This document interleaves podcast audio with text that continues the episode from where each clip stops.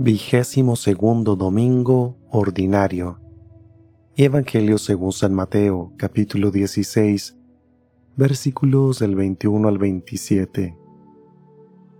En aquel tiempo comenzó Jesús a anunciar a sus discípulos que tenía que ir a Jerusalén para padecer allí mucho de parte de los ancianos, de los sumos sacerdotes y de los escribas, que tenía que ser condenado a muerte y resucitar al tercer día.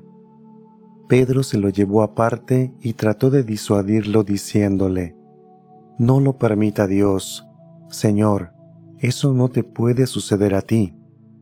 Pero Jesús se volvió a Pedro y le dijo, Apártate de mí, Satanás, y no intentes hacerme tropezar en mi camino, porque tu modo de pensar no es el de Dios, sino el de los hombres.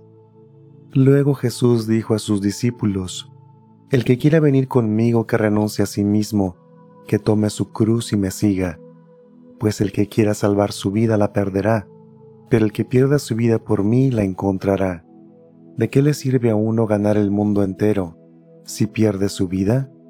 ¿Y qué podrá dar uno a cambio para recobrarla?